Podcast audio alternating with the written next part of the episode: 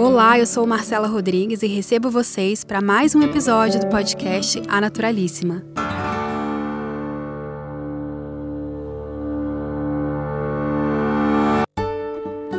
Antroposofia, do grego conhecimento do ser humano. Eu ando muito encantada com essa filosofia que foi introduzida lá no comecinho do século XX, porque ela explica muitas das nossas questões existenciais e pode ser aplicada em todas as áreas, da educação às artes plásticas, da medicina à farmacologia, até na agricultura. E também, e por isso mesmo que eu trouxe esse tema aqui, nos ajuda muito a ressignificar essa cultura do cuidado e o nosso olhar para a saúde mental. Então tem tudo a ver com essa nossa bandeira por um estilo de vida natural. O episódio de hoje é um oferecimento Veleda Brasil, líder global em medicamentos antroposóficos e cosméticos sustentáveis. E para introduzir vocês no encantado mundo da antroposofia, eu convidei a Maria Cecília Moraes, que é uma entusiasta pesquisadora do tema. Bem-vinda, Cissa! Obrigada, Marcela. É um prazer estar aqui com você. Já estou seguindo na intimidade porque eu sei que costumam te chamar de Cissa, tudo bem, né? Super tudo bem, eu adoro, prefiro. Ótimo, então. Eu quero muito saber ao longo dessa conversa como que você se relaciona e traz a antroposofia para o seu dia a dia, como que você se conectou com esse tema, mas como uhum. eu imagino que seja um tema muito inédito para quem está escutando aqui, acho que vale a gente começar explicando um pouco o que, que é antroposofia por definição. Joia, vamos lá. Sempre que, quando eu comecei a estudar antroposofia, eu sempre me perguntava se eu ia saber responder essa pergunta em poucas palavras, sabe?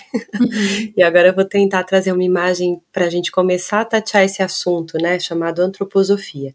Quando a gente, como você disse, vê a origem da palavra no, no grego, a gente vê sabedoria do homem. Se eu fosse ampliar para você assim um pouco essa ideia, eu diria que a antroposofia traz uma proposta para o ser humano se ver, se conhecer da maneira mais integral possível, da maneira mais ampla possível do que é de fato o ser humano.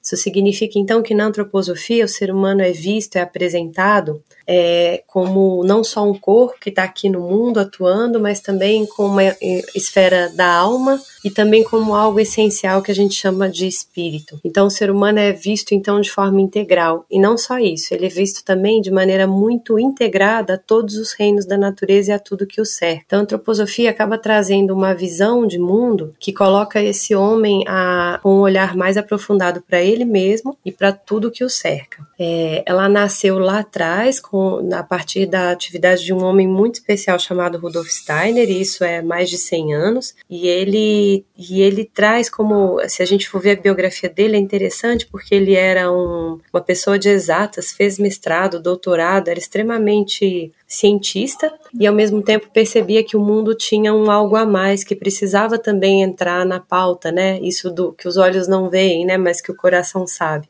E aí assim Steiner se dedica a construir uma ponte entre conhecimento científico e também esse conhecimento é, não sensível, não perceptível para os sentidos. Mas uma ponte que não seja mística, uma ponte que seja a partir da capacidade de compreensão de qualquer ser humano. Uhum.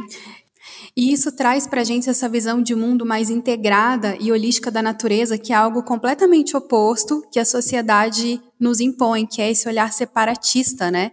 De ser humano, isso. natureza, e que leva a todo esse caos que a gente está passando hoje. Então, é, problemas relacionados à saúde mental, voltando para um tema mais individual, mas ao mesmo tempo de desconexão com a natureza, que também é um dos gatilhos para essa crise ambiental, por isso que eu acho que traz muitas dessas respostas existenciais tanto da gente enquanto indivíduo, mas também enquanto coletivo, né? Exato, exato. Eu acho que, que isso que você trouxe é perfeito para a gente pensar nesse sentido da antroposofia trazer uma proposta que outras tantas correntes têm trazido, né, de que o ser humano está completamente integrado a tudo que o envolve. A gente vive uma época que quer dizer para nós sempre o contrário, né? Que a gente está sozinho, isolado e que as nossas ações, pensamentos, sentimentos não impactam em nada fora de nós. Mas na verdade, se a gente observar um pouco mais mais, a gente percebe que há uma integração profunda entre tudo que acontece e a partir do momento em que eu vivo integrada a todas essas realidades, aos reinos da natureza, aos ciclos do tempo, às outras pessoas que me cercam, eu começo a ter uma vida mais plena, né? E de fato, viver dessa maneira é, quebrada, separada, que a, a época que a gente vive, adoece mesmo a alma, né? Adoece completamente o corpo também.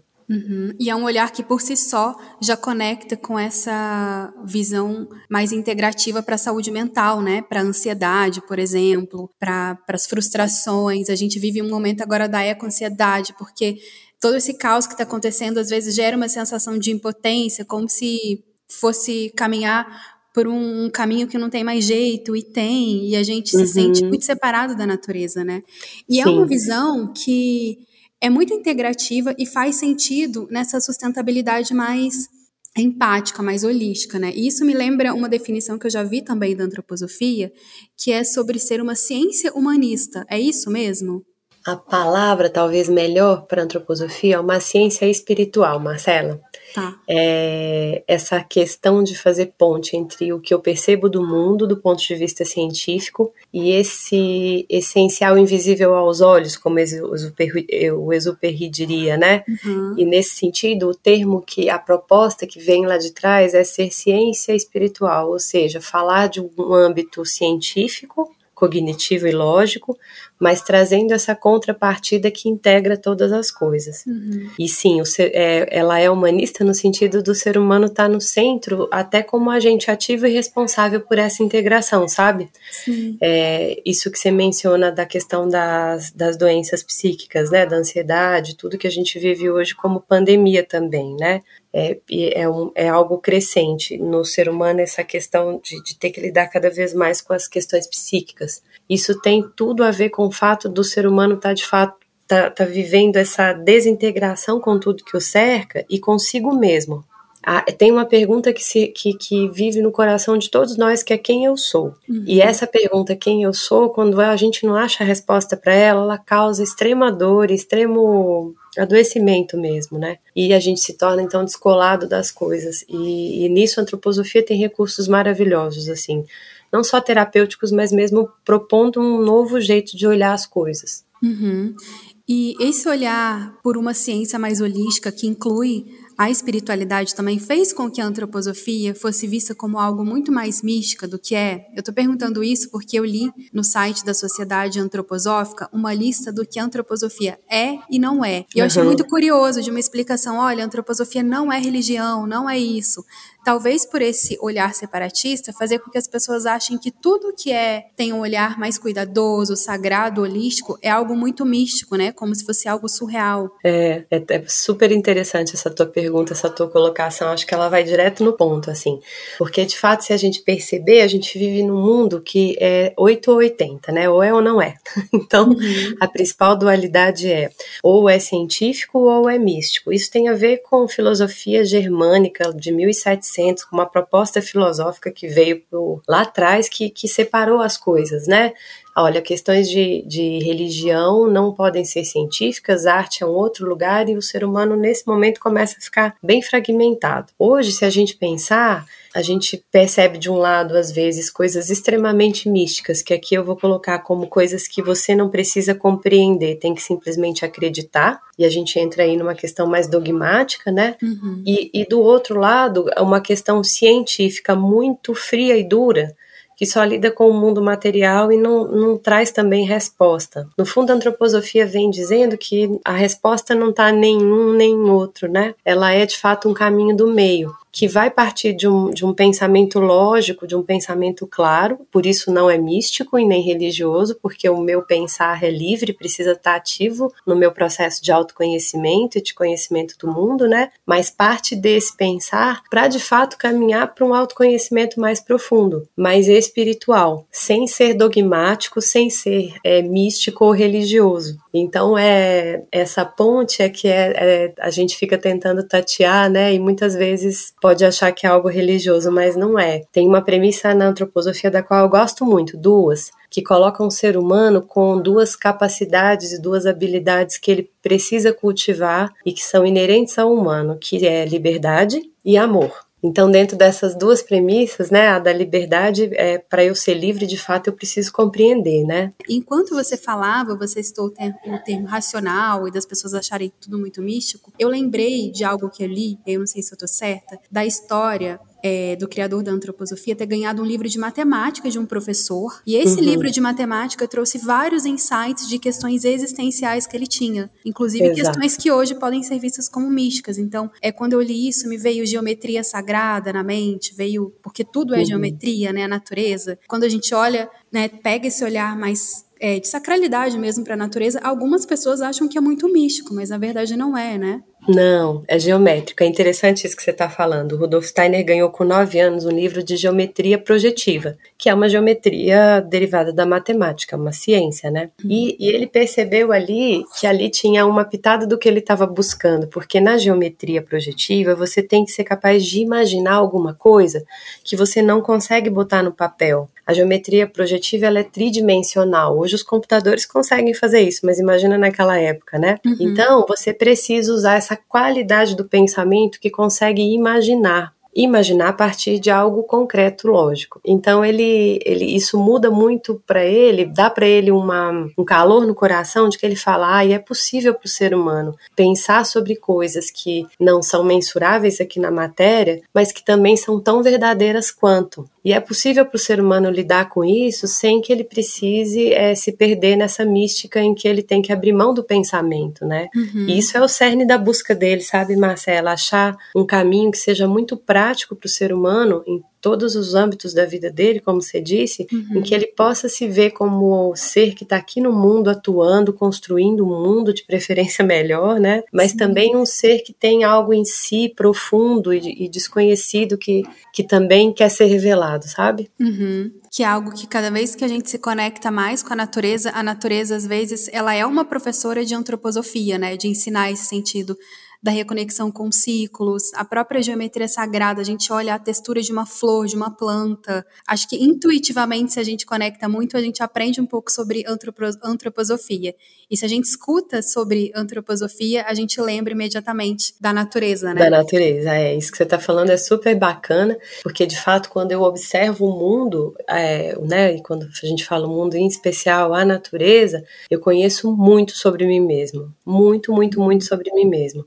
E tem um, apesar de eu conhecer muito sobre mim mesmo com a natureza, e esse é o primeiro passo, Marcela, é ir para o mundo e observar e perceber as integrações e as conexões, tem uma parcela minha que eu só conheço olhando para dentro de mim mesmo. Então essa é a proposta, né? Eu vou para fora, conheço o mundo, me conheço em muitas nuances, mas também vou para dentro e conheço coisas que estão aqui guardadas em mim, que vêm desse mergulho dentro de si mesmo, né? Uhum. É uma respiração, eu te falaria, sabe, entre ficar Sim. na natureza e ficar em si. Uhum. E daí surge o conhecimento do que a gente é, de fato. Uhum. Isso me lembra muito dessas discussões de extremistas, né? Ou é 8 ou 80, como você falou. E uma vez eu li algo que não, não tinha uma autoria, assim, mas para mim fez muito sentido, é que muitas vezes esse caminho do meio, ele é mais difícil que os extremos, porque as respostas são diferentes, a gente tem que olhar muito para dentro. Isso. É muito mais difícil racionalizar para encontrar um caminho do meio do que transitar uhum. pelos extremos, que é só falar, ah, eu sou 8, eu sou 80. Exato. Faz muito isso. E aí, quando você vinha falando também da, da matemática e do autoconhecimento, eu já escutei falar também sobre a questão do setênio, que é algo, um conceito que é muito falado em outras linhas de autoconhecimento, até espiritualistas, a antroposofia traz também essa questão dos ciclos de vida, né, de padrões. Traz, traz muito forte essa ideia. Essa, tem uma primeira ideia que, que precede aí que eu acho muito linda e que tem a ver com todo o teu trabalho e a forma de olhar o mundo da maneira mais ampla, que é assim, tudo que é vivo né, qualquer organismo que seja vivo, e claro, o ser humano está aí, ele carece de tempo para se desenvolver.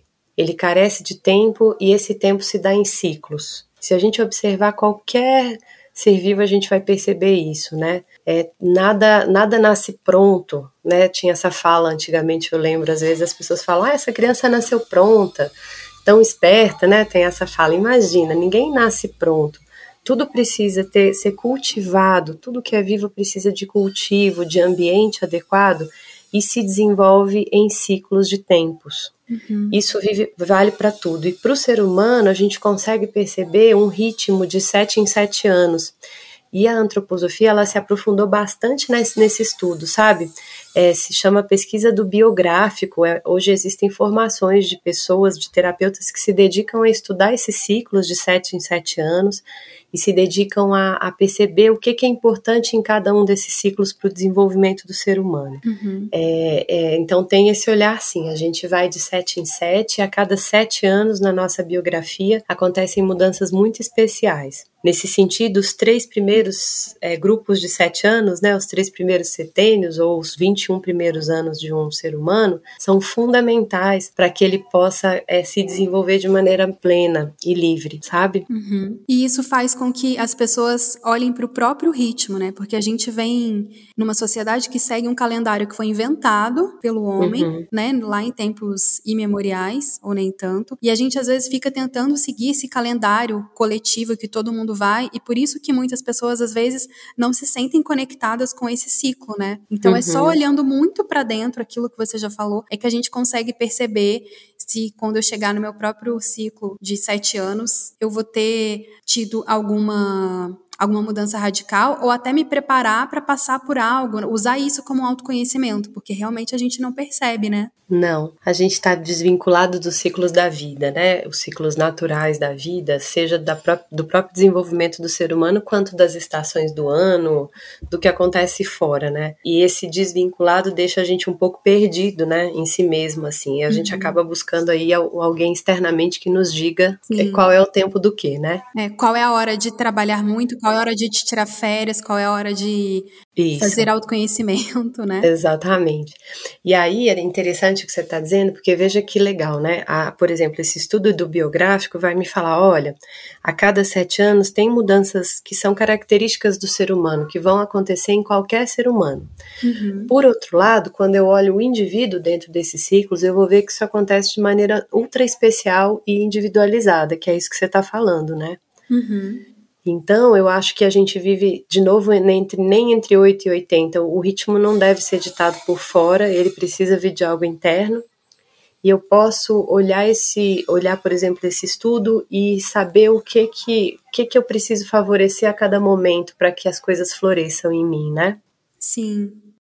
E isso é algo que a gente pode observar, agora até trazendo para um lado de curiosidade, eu posso simplesmente observar a cada sete anos a partir do meu nascimento, mas também tem esse biógrafo. Então, são dois caminhos: trazer essa ideia para uma observação intuitiva no dia a dia, mas também usar essa ferramenta como ferramenta terapêutica, é isso? Exato. Você pode fazer um caminho que é maravilhoso, que é você se observar, né? Fazer uma retrospectiva e se ver aí como é que foi a cada sete anos mas tem hoje, e às vezes você nem precisa procurar um profissional, existem, existem literaturas que falam sobre isso super legais, sabe? Uhum. E que contam um pouco a cada sete anos quais são os processos que estão acontecendo no ser humano. Legal. Eu, se você quiser, eu posso te passar essa literatura se você achar que tem sentido. Eu quero, se você quiser indicar alguma. A gente pode também indicar no final da conversa leituras, livros, cursos, porque é um tema que é muito gostoso ouvir falar, mas se é a sementinha plantada, a gente quer estudar, né?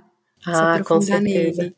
Tem um livro em especial, hum. Marcela, que se chama Tomar a Vida nas Próprias Mãos, que eu já adoro o título. Uhum. É de uma autora chamada Gudrun, é da editora antroposófica, e ela fala de maneira muito simples sobre isso, muito compreensível, sabe? E é exatamente o que o título está falando, né? Assim, uma vez que eu conheço esse desenvolvimento, eu consigo me, me localizar na minha própria biografia, né?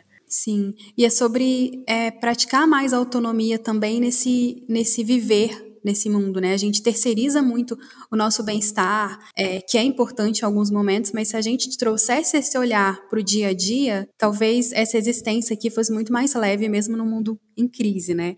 E aí, quando Com você certeza. vai trazendo essa visão que é muito delicada, empática desse tema, eu fico pensando como é que a antroposofia é aplicada em todas as áreas, porque é algo que realmente pode ser aplicado, né? Eu ouço muito falar de médicos antroposóficos, dentistas antroposóficos, pediatras, e dá também para aplicar na educação, nas artes plásticas. Como é que a antroposofia pode ser aplicada nas diferentes profissões? Olha, super bacana a tua pergunta, porque o que acontece é que esse, essa ideia, se for levada a sério, né, desse ser humano integral, uhum. em conexão com os reinos da natureza, ela precisa virar prática, né? E aí a antroposofia, ela tem é, várias atividades bem práticas e coisas muito relacionadas a isso, que é manter a saúde do ser humano, né? E, a, e uma boa vida, uma vida verdadeira. Então tem a pedagogia Waldorf, que é uma pedagogia que leva em conta esses ciclos de desenvolvimento dos quais a gente falou e, e vai fazer então essa educação respeitando esses ciclos, esse desenvolvimento. É, na área de, de, agricultura existe a agricultura biodinâmica que vai cuidar desse organismo que agora é a fazenda, é o cultivo. Levando em conta a integração dele com o ser humano e levando em conta que ali tudo vive e precisa ser respeitado e é bacana comentar isso, né? Toda farmácia antroposófica, toda planta usada em medicamentos antroposóficos, por exemplo, vai ser de um cultivo biodinâmico, que é assim, mais amplo que o próprio orgânico, de certa maneira, tá? Uhum. Tem a medicina antroposófica que vai derivar, assim, milhares, não só o médico, mas o psicólogo que amplia o olhar pela antroposofia, o terapeuta artístico, o massagista, e tem, assim, uma infinidade de atuações práticas na área de saúde e outras tantas, assim, arte da fala, euritmia, que é uma arte de movimento, canto, é, é, é, completamente prático e você vai ver ela assim em várias, uhum. vários, vários campos de atuação do ser humano. Isso me traz um insight curioso, porque eu vejo muitas pessoas fazendo transição de vida, né? Caminhando uhum. por um estilo de vida mais consciente, investindo em autoconhecimento. E muitas dessas pessoas, assim como eu já tive também, passei por isso, sente essa vontade de largar tudo, largar a profissão, tudo que estudou, porque acha uhum. que para ser uma pessoa mais consciente, que faça diferença no mundo, vai ter que ou virar terapeuta, é, ou mesmo. professor de yoga, ou ir pro meio do mato. Eu senti essas três vontades. Tanto que eu me formei, eu me formei professora de yoga, eu fui conhecer o Mecovila por falar, ah, vai que é isso no futuro. E, na verdade, quando a gente vai se desenvolvendo mais e ganhando essa, essa maturidade do autoconhecimento, a gente entende que o mundo precisa de pessoas em todas as áreas despertas, né? É o professor, Exato. massagista, o porteiro, o advogado, o jornalista. Exato. Nossa, Marcela, adorei te ouvir, porque é, isso está tão no cerne da, da proposta uhum. da antroposofia que é assim: uma vez que eu desperto para essa realidade dessa integração, por que, que eu vou me isolar do mundo, né? Eu, eu preciso estar no mundo e qualquer trabalho é tão importante. Se ele é feito a partir de, uma, de um olhar mais desperto e mais consciente, ele vai fazer diferença no mundo, né? Sim. Então eu adorei o que você falou, que porque é bom. é exatamente isso. E, e, é bacana encontrar na antroposofia formas de, de ampliar o próprio trabalho, né? Eu não uhum. preciso sair daqui do mundo, eu fico aqui e amplio aqui o meu trabalho, né? Eu concordo com você totalmente. Eu acho que é aqui mesmo que é a nossa lida, né? É.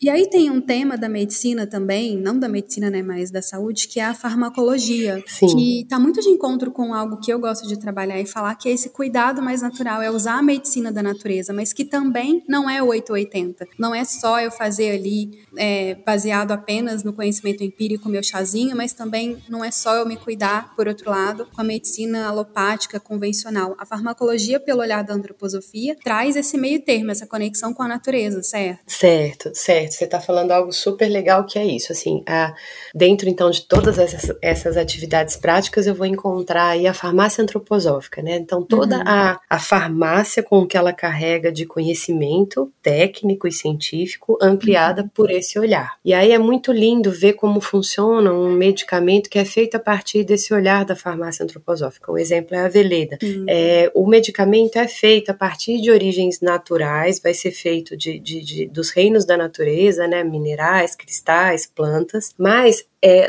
a, o olhar para isso ele é integral desde o começo, desde a, lá do começo da história, o modo como vai ser cultivada essa planta, se as pessoas que estão envolvidas no cultivo estão tendo uma boa vida, se a terra está sendo tratada com dignidade, todo esse olhar que a biodinâmica traz, e depois disso esse processo da planta, essa elaboração do medicamento vai seguir de um lado todas as regras da farmacopeia, das agências regulatórias, né, tudo dentro do que é a lei dos, dos nossos tempos, por um lado, mas por outro vai ser feito levando em conta é, o modo como aquela planta ou aquele medicamento precisa ser processado para ter o seu maior potencial terapêutico quando estiver atuando como remédio. Então, no uhum. fim das contas, eu vou ter um medicamento que atende toda a legislação, registrado e, e disponível, né, é, para ser utilizado, que tem por trás uma história que está todo o tempo olhando para a natureza e para o ser humano de maneira íntegra, de maneira é, ética. Sim. Então é, é uma aplicação incrível.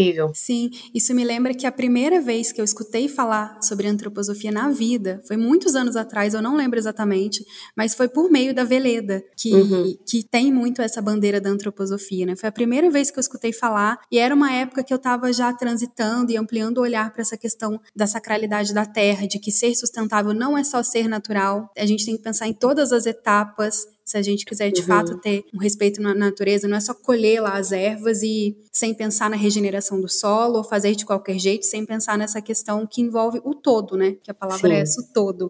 E Sim. aí quando a gente vê esses medicamentos, e aí me vem à mente o briófilum, ansiodorum, que é o que eu uso, o estressdorum, são esses, né? É, esses são alguns deles maravilhosos. São assim. Eles uhum. são feitos nesse processo todo, são. até chegar ao potinho. E aí me são. vem algo também que eles são feitos no Brasil, né? São, é, é, muito legal, porque eles são feitos no Brasil.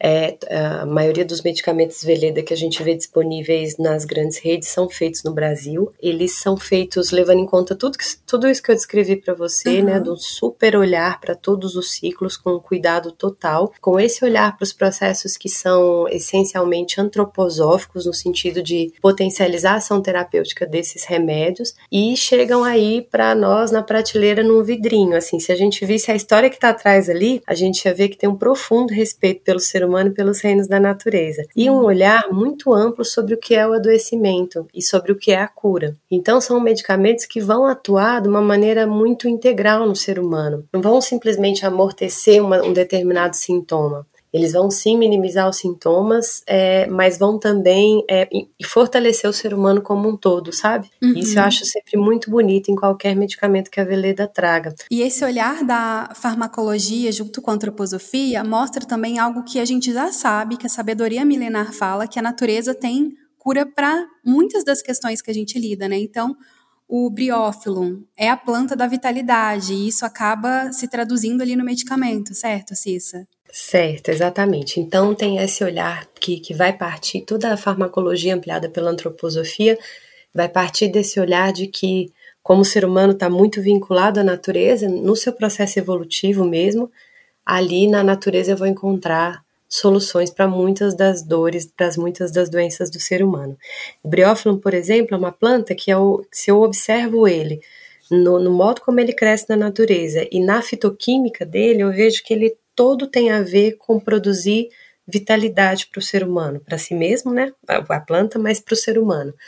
E aí é tão bonito perceber isso que essa planta, quando processada devidamente, transformada em medicamento, ela acaba ajudando a melhorar a vitalidade, mas não de uma maneira a deixar a pessoa ultra ativa, sabe? Porque quando a gente fala vitalidade dá uma ideia às vezes equivocada, né? Mas não, uma pessoa capaz de cumprir com o dia dela, fazer as coisas com disposição, sem ansiedade, né? Fazer as coisas se colocar no mundo em atividade sem ansiedade. E, e isso tem a ver com essa qualidade que essa planta tem, que devidamente processada e cultivada com a prata, como é o briófilo, fica sendo né, lida com essas questões da ansiedade e do desgaste de vitalidade de forma maravilhosa. E aí segue assim, né? Eu posso pegar todo o portfólio e ir falando, por exemplo, Ansiodorum, que traz lá junto valeriana, passiflora, avena, plantas que cada uma a seu modo vão ajudar o ser humano a se acalmar, se preparar para um sono mais calmo, mais profundo, mais regenerador. Ou o Stress Doron, que, que é feito todo de minerais, né? É, do cristal de quartzo, do ferro, do ouro, é, minerais que têm uma farmacopeia muito especial para fortalecer o ser humano, para ajudar ele a lidar em situações de estresse, em situações que ele precisa estar tá ali presente e atuante, né? Eu vou buscar nas pedras e nos metais essa força. Então é bem bonito poder nesses tempos que a gente vive buscar na natureza e processar de acordo com as, as regras né, do, do momento medicamentos que podem ajudar nessas questões. Esses medicamentos que você citou, em geral, eles estão relacionados às coisas mais comuns que a gente vivencia hoje em dia, né? Estresse, ansiedade, insônia, esse ser humano moderno, né? Com as dores Sim. dele. E, em geral, quando eu vou em busca de alguma solução que, que não seja só para cortar o sintoma, mas para me ajudar a encontrar um novo caminho, uhum. que é a proposta, né? Assim, então vai ser algo que vai atuar, que vai atuar no que ele está se propondo e vai também abrir uma porta, como você está uhum. dizendo, abre mesmo. Sim, não vai amortecer a pessoa, fazer com que ela não consiga olhar, às vezes, para aquela dor, para aquela questão. É. Vai ser uma coisa cocriada, né? É, vai fortalecer ela para ela poder superar as dificuldades, né? Eu acho esse olhar muito, muito lindo, assim. Se a gente for olhar, assim, as substâncias que estão envolvidas nesses medicamentos, né? Sei lá, um exemplo, assim, eu, eu vejo um estresse doro e vejo que ali tem é, auro, né? Tem ouro, ouro dinamizado, diluído, uhum. tem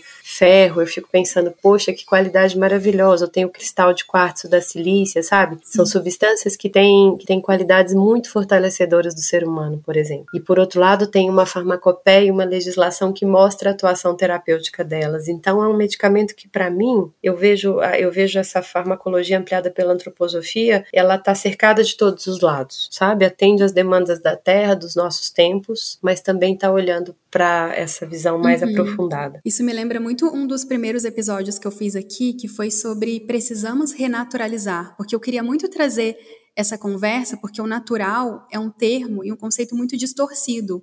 Que uhum. as pessoas ironizam, né? É, vem, tem uma visão muito superficial, que ah, é natural é, é usar uma plantinha aqui e ali, porque algumas pessoas usam com irresponsabilidade mesmo, e aí acham que é uma coisa completamente separada. Mas o Sim. natural, ele pode estar conectado à inovação, à ciência, uhum. e ao mesmo tempo trazer algo que é ancestral e que Exato. já está dentro de todo mundo, que é olhar para a natureza, seguir os próprios ciclos, o próprio ritmo. Então é muito mais fácil e menos místico do que todo mundo pensa, né? Exato, é, é perfeita a tua colocação. De novo, a gente entra no 8 e no 80, né? É, é, quando a gente faz um trabalho como esse, acaba ficando claro isso. É possível você fazer algo natural, verdadeiramente natural, conectado com toda essa origem do ser humano mais ampla e, ao mesmo tempo, estar no mundo, atender toda a questão da legislação, as exigências, os testes que precisam ser feitos, né? Eu não preciso me apartar do mundo para para uhum. resgatar esse olhar do ser humano e da relação dele, né? E como é que a antroposofia chegou na sua vida, Cissa? Não, não foi por acaso não. Quando eu tinha 30 anos, eu era pesquisadora da Unicamp, pesquisadora e professora. E eu tenho um filho que na época, né, nasceu quando eu tinha 29 anos e ele adoeceu, algo super grave, e sem tratamento dentro da ciência convencional, que é a que eu conhecia até aquele momento, né? E aí começou uma busca muito profunda de encontrar recursos para ajudá-lo. Tinha um prognóstico de viver só dois anos e nenhuma mãe aceita isso, né, uhum. tranquilamente, assim. E eu comecei a buscar, buscar muitas coisas, e aí dentro do que você está dizendo aí, o que você imaginar de coisas místicas, não místicas, tudo que você imaginar, eu, eu fui procurando para tentar ajudá-lo, e nada, na verdade, funcionou bem, sabe? Até que eu encontrei essa medicina antroposófica, que eu descobri, poxa, para ser médico antroposófico, tem que ser formado em medicina, quer dizer, é um profissional que sabe do que está falando, mas, por outro lado, ampliou o olhar. E através da medicina antroposófica, o, o, meu filho começou a ser tratado com esta farmácia antroposófica. E ele ficou bem, tá super bem, tá com 16 anos agora. E aí eu descobri um mundo novo. Eu falei, poxa vida, eu quero direcionar esse meu olhar de pesquisa para esse lugar uhum. aqui, porque aqui tem algo sendo feito que de fato contribui para o ser humano se desenvolver, né, ter saúde. Uhum. Então acabou virando algo que que está na minha vida em tudo, está no meu trabalho, está no meu dia a dia, é, tomou conta, assim, uhum. esse olhar tomou conta da, da, minha, da minha biografia, sabe? Vira um estilo de vida mesmo, né, que você pode Total. aplicar ali na maneira como você vai educar seus filhos, Sim, é, com novas visões de mundo, aí tem a história da educação e da espiritualidade. Como que você cultiva essa espiritualidade por esse olhar da antroposofia, uma vez que a antroposofia não tem, não é uma religião, mas tem esse olhar muito sagrado para tudo que é natural? É. Então, aí o que acontece é que quando você começa a se aproximar desse assunto, você vai perceber que existem é, propostas de exercícios, propostas de caminhos meditativos, propostas de leitura que você pode cultivar em casa, assim, sem a necessidade de alguém que te que te oriente, né? Uhum. Então, o que, o, que eu, o que eu tenho é uma prática é, meditativa que eu fui construindo a partir desse conhecimento, né? É, se eu te dizer assim, para começar, a própria Sociedade Antroposófica que se citou no começo, ela oferece um curso de, dos fundamentos básicos, dura, dura um semestre, são uhum. encontros semanais. Ali você vai tendo um olhar macro e vai percebendo é, onde é que você começa a buscar esses recursos. É fundamental para o ser humano, Marcelo, nos tempos de hoje, que ele, ao se deitar e ao acordar, ele, ele antes de começar o dia, de entrar na correria, ele faça pela forma que for melhor para ele, né, em, em função do, uhum. da história dele, do que ele conhece, que ele faça um, um, uma pequena conexão consigo mesmo, sabe? Uhum. Respire um pouco, medite, se prepare para esse dia que vai começar ou se prepare para essa noite que está começando, né? Então, se eu te falar de uma coisa bem prática na minha vida, isso é algo que eu tento cotidianamente fazer com os recursos que eu fui desenvolvendo aqui, as práticas meditativas que eu conheci através da antroposofia. Uhum. Mas, eu, mas esse, isso eu te digo assim como algo prático fundamental. A gente tem que entrar no dia e sair do dia fazendo reverência, entregando o que aconteceu, ou se preparando, né, pedindo proteção para começar o dia.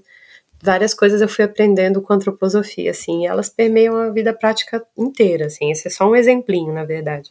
Uhum. E aí, pouco a pouco, a gente vai costurando, não uma rotina, mas talvez uma vida mais intencional, né? Então, é, se a gente vai pensar na alimentação também.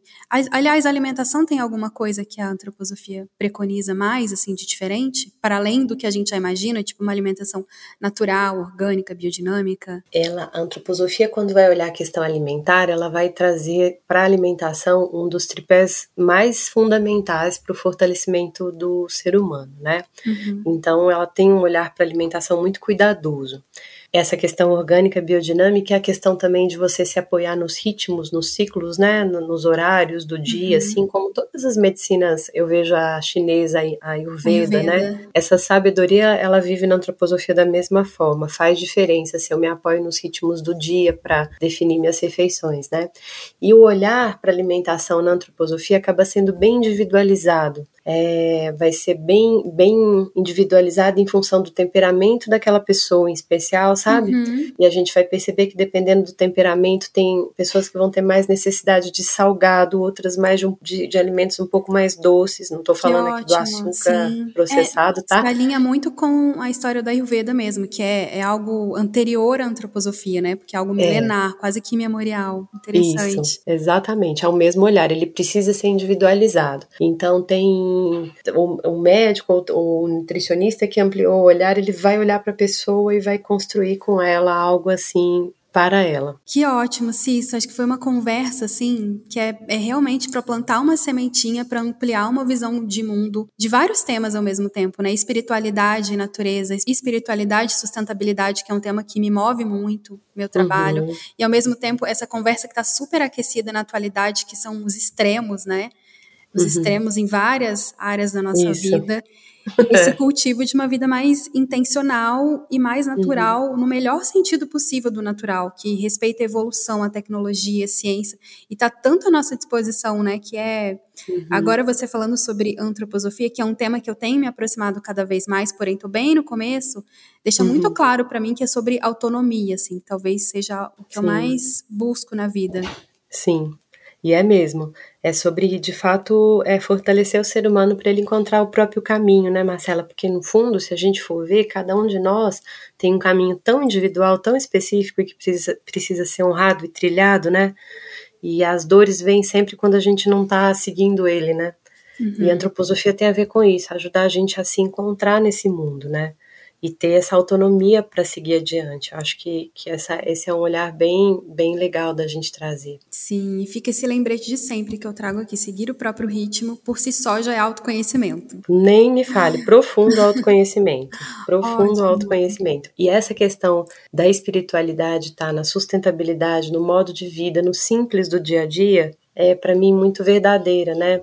É, não é não é de fato me isolando do mundo, subindo lá na montanha me isolando. É claro que em alguns momentos eu preciso disso, todos precisamos, né? Se isolar para se reabastecer. Mas é no dia a dia, no simples da vida, que eu faço meu caminho. Né? É no trato quem tem crianças com as crianças, quem, quem não tem crianças no trabalho, qualquer qualquer que seja a biografia é muito é matéria de autodesenvolvimento, qualquer uma, né? Uhum. Isso isso está bastante vivo na antroposofia.